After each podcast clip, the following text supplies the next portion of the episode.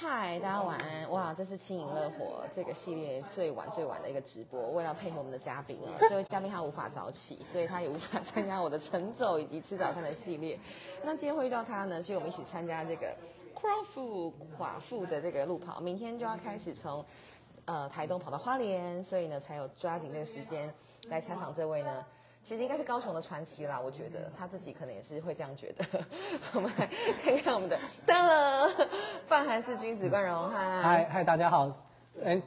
但是这系列主题都还没讨论，对不对？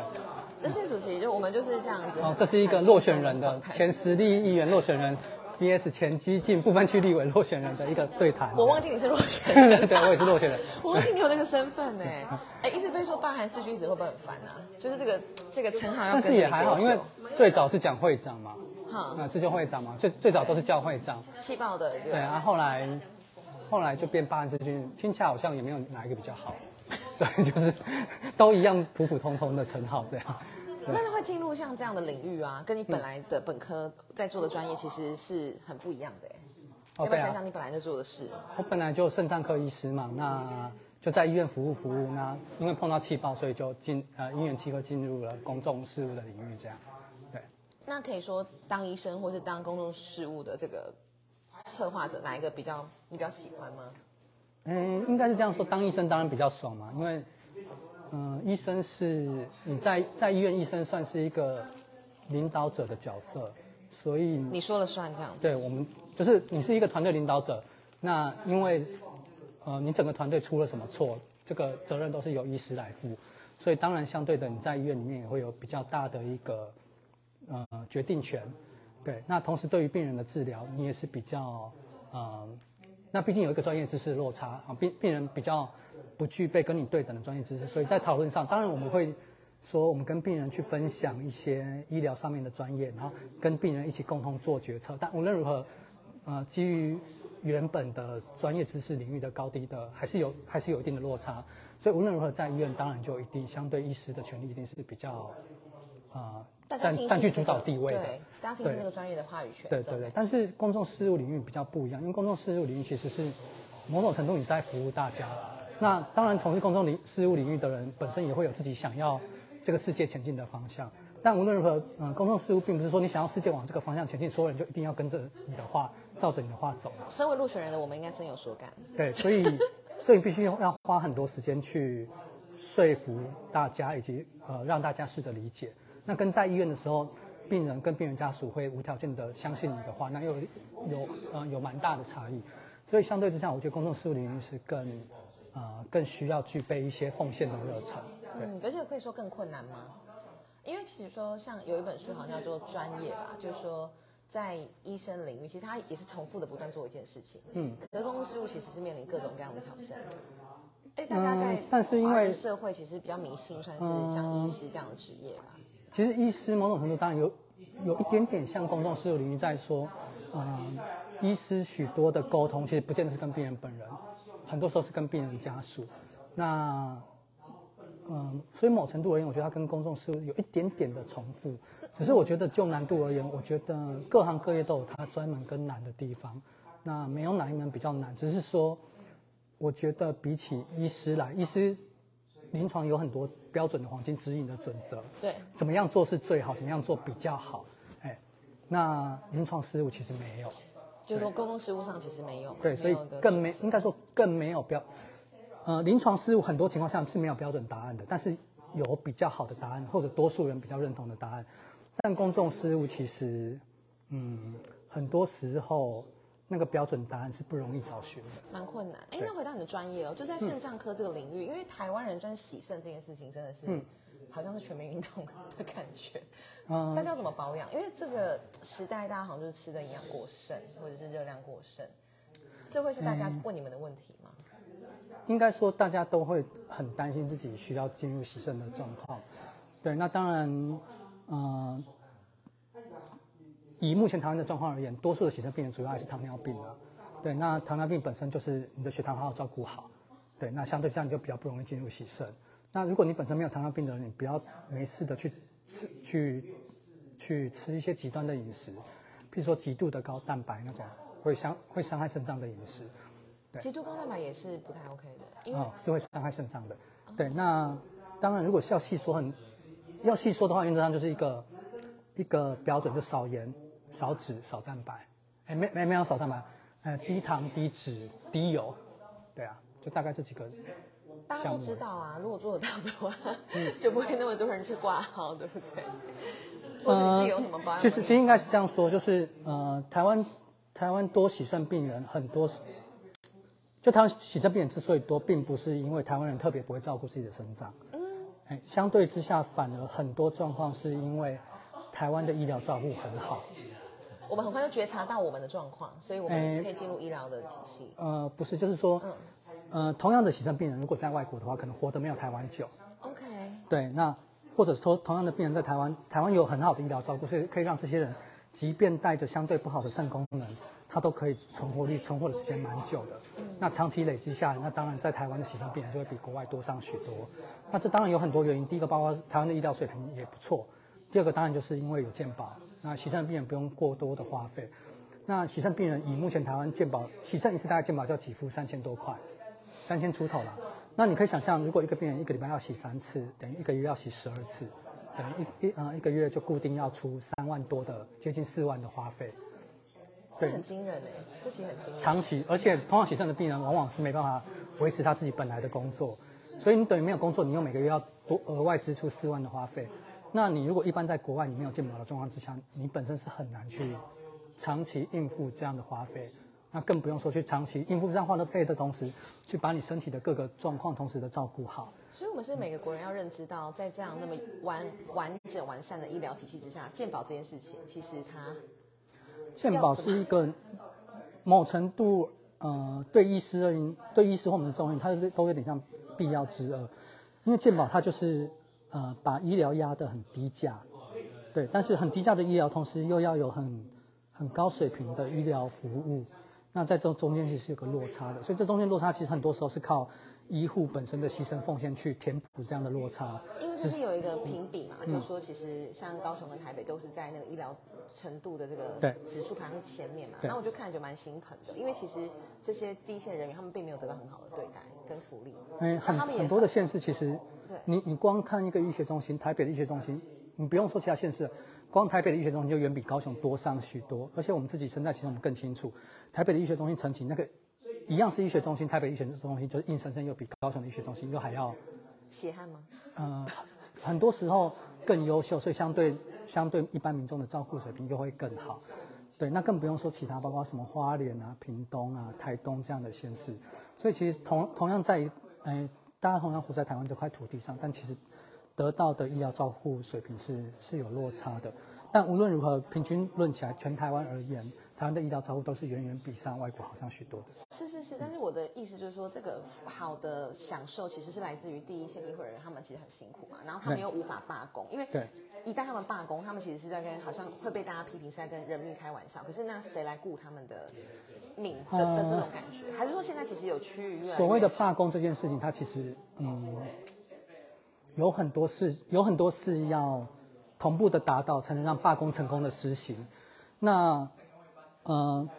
从行政立法面以及从医护人员的角度，你光其实是光医护人员自己，我觉得大半大多数的医护人员其实都没办法说服自己参与罢工。应该是说，我觉得罢工可能是一个很激，我只是讲比较激烈一个手段，嗯就是说到底要怎么样可以让大家去正视他们目前可能真的很辛苦的工作环境，还是说你会觉得那是每个人自己所选择的？嗯，应该是这样讲。我觉得在，我觉得那是一个整体架构跟整体体制的问题，因为我们都很清楚，在民主政治底下，政治人物或者说当权者，哎，执政党基本上都会期望说，给人民越多的福利，那越少的支出越好。对，所以那在这样的 票的这个考量，嗯，我觉得这件事情就是民主政治下一定会发生的事情，它其实就不分这样，这这就是这个体制整体的一个必然会发生的事情。同意。那在这样的体制之下，你说健保要调高健保的给付，一定是相对困难的一件事情。但是当你给付固定的时候，你的医疗水平又成长得很快，医疗水平成长得很快，科技成长的呃进步得很快，某种程度带来的一定是花费的急剧上升。那花费急剧上升，那这些花费会吃掉很多健保医支出的同时，那相对的薪水一定又会以及相对其他不是那么呃新的药物的治疗的给付就会一路的往下滑。那我们什么时候才能认知到，就是使用者付费？就是如果我们要这样的制度那样的好那样的福利，我们应该付出相对应的成本。我觉得我觉得这很困难应应该是说今天假设我不是医护人员，我是一般民众，那我不是真的在知道这一行多辛苦的状况之下，我大概也很难去同同情或同理医护。我觉得这就是一个整体制度跟架构的一个问题。那至于怎么解决这个问题，老实说，我想了很久，我还是觉得我们必须要认知一件事情，就是，呃，我们不要太去，嗯，怎么讲呢？这个社会的多数群众，他们一定是生活的相对辛苦的那一端。那所谓生活的相对辛苦，是他们可能顾着照顾自己的生活，照顾自己的温饱，都相对的，呃，要花上需，可能不会到困难，只是说他需要光上班下班就会花费他极大的心力，啊，回到家可能照顾小孩啊就累瘫了。你说要他再有更多同理心去认知这个世界发生了什么事，或者说别人发生了什么事情，或者哎这个嗯台湾的什么制度哪里不够好，哪里需要更好？我觉得其实对很多人民来说，并不是这么简单的一件事情。我觉得这个心得体悟真的蛮好，也蛮重要。就是可能来自于你在当医生的时候，或是来自于你在呃促成罢韩的活动的时候，或者是参选立委的时候。要不要聊聊立委落选这件事情？刚好我们都立委 经历了一个落选其实你知道那时候对，最早是基进党的人就找我去讨论说，哎，想要提名我当啊、呃、不分区立委的候选人。那时候我只问了他们一句话，就是民调多少？哦，好对他们跟我说那时候民调是好像零点零五趴。我说哦，那摆明不会当选，好，那那就可以。对，因哦，为因为你真的也没有要当选就对了的意思。应该说对我而言，那就是不会改变我人生规划一件事情。他就是，哦，那你就参选啊。啊，我也特地问他们说，哎，我不用参与竞选活动吗，他们说不用。哎，也就是说，我只要名字给他们提名，那那当然就是说我对医疗场域或者说对公众事务的一些想法提供给他们，对，然后对我而言不会改变太多我人生的轨迹啊，所以我也不用需要找谁讨论嘛，因为我就是继续当我的医生，继续上下班这样。我想说，哎，好像也不用考虑什么，就答应，就这样。嗯，对，那所以选的过程其实很放空啦，意思是这样嘛？就是你不用付出呃太多。，某种程度蛮放空的。那当然就是说，原本以为真的不用参加什么竞选活动啊，后来发现哎不对，还是有一些造势活动，你可能还是要去曝光一下，跟大家 say 个 hello。对，但是呃这是，你喜欢的吗？因为面对群众好像是你的专长，我觉得。我其实没有那么喜欢站在台上。其实如果有看过我在激进的场合一些初初次上台的人会发现，其实我上台蛮紧张的。我我其实在，在呃待在医院的时候，我我光连要报告，我都必须先灌个一两瓶酒，去让自己壮胆，可以上台报告这样。对，所以其实我我我觉得我自己是有一点 stage fright 的，嗯，对，所以其实上台这个过程中，我必须要克服自己。旁边的人好像表示 不对，不认同，没有啊？我觉得你是是蛮适合在台上的人所以，但我必须说，嗯，如果真的有非常就非你不可的场合，你还是会上去。但是你不是应该是这样说，嗯真的有就是我的每一个场合都 follow 到的人，其实就可以发现，呃，我的前几次上台的表现其实真的非常糟糕，在台上忘词啊，在台上手足无措的样子啊，在在台上空白，那在台上是一个就是求救的状态，哎，这种其实在上台前其实都有出现，那但是无论如何，因为后来有很多场合是，呃，不是那那些场合不是问你要不要做，不是能让你选择的，我了解而而是你只有一条路，就是把它做到好，让它成功。那在这种状况下，你没有选择，你就自然会逼自己拼命的去向身旁的人吸收。那刚好身旁的人有很多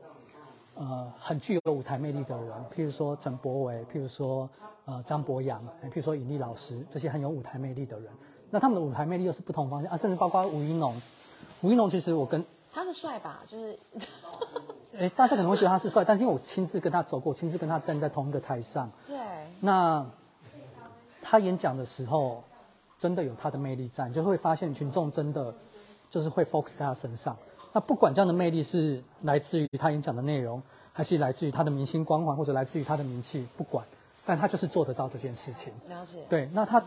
其实当然也有他的诀窍，我也从他身上偷偷学一点，所以从博威身上学一点。但老实说，博威对我有点太困难，不会太厉害了，博威我觉得博威就像一个摇滚巨星。他是他是他是。对，那那那不是我的路线，所以其实我试着学过，但完全的失败。对啊，其实小博会比较偏向那个路线。对对。那尹丽老师就是在台上碎碎念的教授。对啊，是这个路线啊，你是这个路线，你适合。嗯，对，但但我我没有引力那么随便讲一个主题就可以把它讲得非常的完整。对，就像很一堂很完整的授课这样，结果完整授课，我没办法像怡怡这样。对，所以后来我是每个人都拿一点，每个人都拿一点，才形塑自己在台上的样子。很好的。但老实说，中间是一度的非常挣扎。对，那这是过去的一个经验啊，你怎么看未来呢？就好比说，我们即将要到来的这个二零二四的立委的选举，因为我们都代表小党，小党的困境应该基本上就是很多民众根本不知道小党有哪些，嗯，他们分不清楚时代力量、激进党，民众分不清楚。那，嗯，在这个立委的盘上面，你怎么看？嗯，我自己是觉得，因为。这几年是政治变化极大，那变化极大当然是因为网红政治的出现。对，那当然我一直觉得从柯文哲以降以降，其实网红以及声量变成了所有政治人物都必须学习的一件事情。但是网红跟声量要去争取，很多时候就代表你的言论必须会要爆点，必须要有一些冲突点。那在这个时候，呃。你就很容易，或者说整个局势就很容易往比较极端的方向走。那在往比较极端的方向走的时候，你实际上在做事的人，实际上提得出真正坚实的立论或者理论基础的人，一定会有相对的他的市场。那就会变成说，每个人对于自己的不管自己的党派、自己的形象的操作。以及选举，不管是各种层级的选举上，每个每个不同选举，它要考量的事情不一样。我觉得它会变成一个很复杂的，呃，某种程度甚至是一种商业决策了。对，其实每个人都有自己的品牌要打造，那这样的品牌，这样的选区，行销手段的，对对，它其实是需要很多跨领域的人才。对，所以我觉得小党会相对困难，因为讲实在，既然是小党，它的人才一定少，所以人才少，包括商业决策的人才少，品牌操作的人才少。品牌设计的人才少，讨论议题的人才少，嗯，对议题本身有深入研究的人才少，所以你各种的人才都输人家一截。当你的你的交锋越激烈，你越成为大家注目的中心的时候，大家会越去挖你的言论的深度。这时候，如果你的言论深浅在对比之下，就很容易看出来差别。那所以在这个时候，我想你自己在实力面一定很清楚。你当你在批评一个政策的时候，你其实不只是批评就够了，很多时候民众，呃，不同的民众对你要求不一样，可能有的民众对你要求是批评就够了，对，但是这些批评就够的民众，给你的选票足够吗？还是这些认为批评就够的民众，他们其实会投给别的党？那回过头来讲，你们呃实以实力的政党形象原本想争取的这一群目标族群，他们真的是认为批评就够了吗？还是他们会去看更深？那看更深的时候，你的言论。吸引得了这群人吗？可是我觉得我真的不会站在批评的方向，但是它却是一个很好掌握眼球或掌握流量的方向。因为因为就是其实不止批评的方向，包括说我自己个人在选举的过程中，其实实力这件事情好像会很容易被我直接讲就是基因党贴标签，然后那个那个言论之可怕，会让我觉得说哇，大家真的敢对我当面说出这样的话吗？我会觉得很伤很。很伤心，然后这也是我觉得这个政治的形态走到最后，就像你刚刚一开始讲的，网红政治、声量政治所带来的一种现象，嗯，就变成是说，我们先不要管是非，或者先不要管背后的逻辑，先不要管你这个人真正想要带出来什么感觉，先先先贴标签再说。我觉得这是一个我很深刻感受到，我其实不友善但但然这不不不一定是来自于基金党，我我我其实觉得这是一个都有，因为我自己在中间讲白点，两党都有我认识的人，是是，哎，都有我相对熟识的人，其实。很多时候我都分头去问过两个人，就是两边的人说：“你们真的是这样想吗？”其实很多时候，键盘人格 就不一样。也不是说键盘人格不一样，理解说，就说要讨论事情，他们只是不，并不是。其实你会发现，其实，嗯，很多时候他们其有的时候是互相欣赏的，只是说这样的互相欣赏，当两边的路线是趋于两极化的时候，他们必须要考虑到他们支持者，他们、他们能不能说出我欣赏你，其实这个人不差，他们能不能说出这种话？说出这种话，如他可以不表态，但他能不能进一步说出这种话？所以我觉得，嗯、这是政治一个比较，我觉得不太好的地方，就是说，当你站在不同政被迫选边站对吗？还是说其实我觉得不只是选民，嗯、某种程度我甚至觉得，呃，你站在台上的这些人，也许该对站在另外一边的人多一点体谅，或者甚至主动多一点沟通。当局面好像把彼此分得很两边的时候，也许可以自己主动打个电话、传个讯息，跟对方说真的不是这样。对他只是说选举，我没有办法帮你说什么话，但如果有机会，我会试着帮你，就是私底下传达一些善意。那毕竟，其实很多时候我们都知道，大家在努力的方向其实是一致的。虽然位置就是这样，但希望能在大家一同争取这些位置的过程中，能大家嗯君子之争，那不要失去了彼此的风度，那也不要失去了彼此的友好，因为这条路很漫长，啊，每个人对公共事务都有兴趣，这条路持续走下去，也许在某天的将来，大家又会站在一起。或者讲更直接，今今天中国如果打来，大家一定又是站在一起的。对，那那在这种情况之下，其实我觉得没有必要在，嗯，在那之前一，气之争的这种感觉？很多时候我觉得不是一气之争，很多时候我是觉得过度去猜测对方的心意。哦其实很多时候只是一些，你知道，公众事务其实是讲，支你的支持者本来就有千变万化的各种样貌，他们有想前进的方向，期待你想要去走的路，对，但。很多时候支持者的发声，不见得代表你这个政党代表的人物的发声，对，但是很容易一些一些声音比较剧烈、比较大声的支持者的声音，就会被认为是这个政党的共同意志或共同声音。OK，然后对 BB 的这个党，他可能也要往那个方向去顺应。有时候也不见得是往这个方向，有时候可能只是默不作声。那在对面的人就会觉得，OK，这是你们正当在 push 的，对，所以其实很多时候我我觉得应该要更更仔细去分辨这样的声音到底是来自于哪里。那我们永远要记得，在公众事务里面，大声的人容易被认为是多数，但是多数的人其实不一定是大声的人，所以我们永远要记得这一点。我们不要只看到那些很大声的人，我们永远要记得，其实有一群没有发生的人，他们的想法不一定是这样的。他们可能在观望，他们可能在他们其实可能其实是欣赏你的，只是他们没有讲话。对，只是说你要怎么这样时面对很大声的批评的同时，时时保持着对自己的自信，时时认为自己的路走的是正确的。呃，很困难了。我觉得这是每个政治人物 对，就是我觉得那就是每那就是形塑每个政治人物在公众事务的这个领域上可以走多远的一个关键。好啊，那我们刚刚一直谈到公共事务，有什么东西是你其实一直挂记在心上，而且也一一直推动、推动的、推动了它，而且你觉得说，哎，看起来还不错。当然，罢韩可能是一件啦，还有没有别的？好比你关注的，当然，包括说一些之前气爆的时候，一些气爆伤者他们后续等。但老实说，因为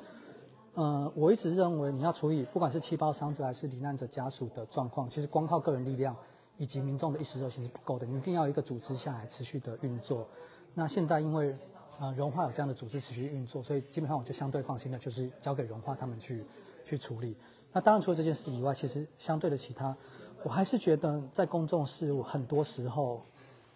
都缺乏一个润滑剂的角色，或者说缺乏一个中间人的角色。那有这样的中间人去这边拉一拉，那边拉一拉，这边拉一拉，那边拉一拉，一定会让局面相对的好上许多。或者也许两边不讲话，但不讲话不代表说我真的讨厌对方，那只是好像找不到对话的起点。对尽量让大家最早最早也处在这个状况就好。所以其实老实说，我在公众事务上面，更多时候是在担担任这样的角色，在当然是在底下，这这是这种事情一定是在台面下去，就是，毕竟因为呃台面上看起来也好，以及我自己看起来也好，都不太像很有野心的人，所以也许大家对我的动机猜测会比较少一点，可能不太会觉得我我去找他们，可能我自己想要什么就比较没有。哦，你要选哦，这样对，可能就比较没有，因为看起来就 就不是这种人，对对，所以嗯、呃那利利用大家对我相信，那再去把大家的相信再更进一步去拉起来，努力做这样的事啦。那当然，因为随着公众事务领域慢慢的淡出，那能做这样的利基跟力量也会更少一点。对，那无论在有力气跟有力量的时候，都是尽量做着这件事情。对啊，因为我们来参加的是一个就是垮腹的接力的路跑嘛，那我也听了你就是对于伤者，然后你鼓励他们去运动这个过程，嗯，是不是其实很少人关注到这件事？但是这是一个他们可以庆祝那应该是说，嗯嗯、发生气爆之后，每个人的人生轨迹都不一样。那人生轨迹不一样的同时，你其实要需要给他们一个目标，让他们前进。短期的一定不是长期，长期的目标一定是要让他们自己寻找。那短期你要让他们重新的从受伤复健医院的这样的一个循环，回过头来变进入到社会，这中间其实是有很大的 gap。那这这这么大 gap 中间，你要起码先让他们，呃，开开始觉得，即便是自己一个新的人生，他们好像也做得到一些事情。所以要试着给他们一个，他们努力，不能是太简单，但也不能真的太难，那种要好几年的努力跟奋斗才，所以要有一个哎一些需要一些难度一些时间，但是呃在努力的努力之下是做得到的事情。所以其实依每个人的状况，我有呃有的时候是不许，有的时候是暗示，有的时候是他们主动跑来问我，有的时候是就是强制的给他们这样的一个念头，哎，他用各种方式去给每个不同的人一些不同的方向，对，所以其实是以每个人的状况去，对啊，但那时候那个杨娇姐妹去参加那个路跑的，就是竞速轮椅的这个活动，嗯我觉得就蛮好，还到东京去，也呃算，是一个促成。那算是一个就是我觉得这就是你扮演你这样的角色的人所看到，应该是很有成就感的一件事。其实最早最早是另外一个伤者，哎，陈楚瑞他办了一个摄影展，嗯，对，那他办了一个摄影展之后，其实某种程度去激励了大家都想要找自己一个方向，因为他发现，哎，楚瑞他其实在商城里面他是相对于内向跟沉默的一个人，对，然后，呃，原本我们是很担心他一直走不出来，但是有一天他好像有一天突然在洞里面躲够了，突然就决定主动站出来完成一些事情，包括说很久都不去的医院，哎，很久都不肯去看的门诊，决定开始要动一些手术，让他的身体好一点了。但是在动手术之前，他想要做一些事情，所以我们就呃，我们其实那时候是找了吴益正帮忙，哎，你看嘛，是时代力量基金党，吴益正。民众诶，哎过往亲亲民党，然后他后来变民众党，对，那所以某种程度其实都是在，我我我觉得就这样，就是行不分党派啦，就是就是你努力要做到一些事情的时候，你真的你就会了解到，即便彼此是不同的党派，但是大家想要努力的方向是一致的。但无论如何，那时候在吴益政团队的帮忙之下，那楚瑞成功的办了一个展，那这个展去诱发了更大的计划，因为在一些呃呃更专业的人眼里，就觉得这个展的利益很好，他们想要更把它更扩大，所以甚至还把这样的规模再拉大，拉去台北的，好像华山那边再去。当然，在华山那边需要层次，可能又不像在高雄需要层次又比较小一点。那那我们只是一个小小咖啡厅弄一个小小的个展这样，所以到后来，包括在台北，包括花艺啊什么的，整个布展的灯光啊什么都是找很专业团队，就弄了一个更专业的展展。然后这样的展之后，其实有某种程度就激励了大家，哎，就大家又觉得，哎，好像，哎，除了这个，好像原本都以为都躲在角落的人，他都做得到了，那我应该也要做得到。所以在他之后，包括呃燕翔一个一个断腿的伤者，主动问我要不要去爬山。他好像现在每周不是在山上，就是在他现在都每周都去露营，对，但他现在拒绝爬山，哎，对，嗯对，因为那那次是没爬成功，但是好歹也其实也爬了。我们合欢山主峰其实他爬了大概三分之二吧，他后来是怕那个，因为他是电动意志我，去年的那个垮腹就遇到他啊，对他怕没电哦去，我在我在休息站就遇到他，对对对，他后来他就其实他他其实后来都会自愿来帮我们当司机，他可能没办法跑，哎，我其实我其实有叫他去装那个刀锋跑车那个，对，对，但他不身体状况不太一样啊，因为他是他是他是整个关节是硬的，所以他是真的没办法跑。嗯，但无论爬山慢慢爬慢慢爬是可以的，但无论如何，就说楚瑞那个状况其实激励很多人，所以就包括燕翔，包括羊角，对啊，当然因为羊角的故事性又更强，所以又吸引了更多的关注。对，那最后你有什么想说？因为我们明天好像就要跑步了。有没有什么想说的？因为想说一直以来其实接受了很多采访，所以想说的话几乎都说的差不多。但无论如何，就是我觉得公众事务是个，嗯，我还是希望有志从事公众事务的人，或者说对公众事务有热情的人，呃，或者很喜欢关切公众事务的人，对所有在公众事务上努力的，为了台湾。不管是为了台湾还是为了中华民国，不管那为了我们这个国家，那努力在国际上奋斗的每一个党派，大家都能对呃彼此多一点包容。那其实我心中最美好的画面是，呃，是大家虽然站在表面上是不同的方向、不同的位置，但是其实大家是利用这样的不同方向、不同的位置，去跟外界谈条件。回过头来。我们彼此，我们其实彼此私底下都做好了，说好了，你扮演什么样的角色，我们扮演什么样的角色，那我们一起跟国外拿更多条件回来壮大我们国家自己。对，这个事情听起来蛮美好的，希望呃，现实生活中其实很困难，当然因为你接触公众事务久了，你就知道其实很困难。因为大家无论如何还是会，就是很像赛局吧，就是大家还是会对适度的对对对想要自己对，但其实多拿一我只觉得赛局赛局没有一定是一方输一方赢嘛，但其实嗯我觉得永远都找得到两方共赢的方法，只是只是如果我们大家能跳脱出来的话，对，但无论如何，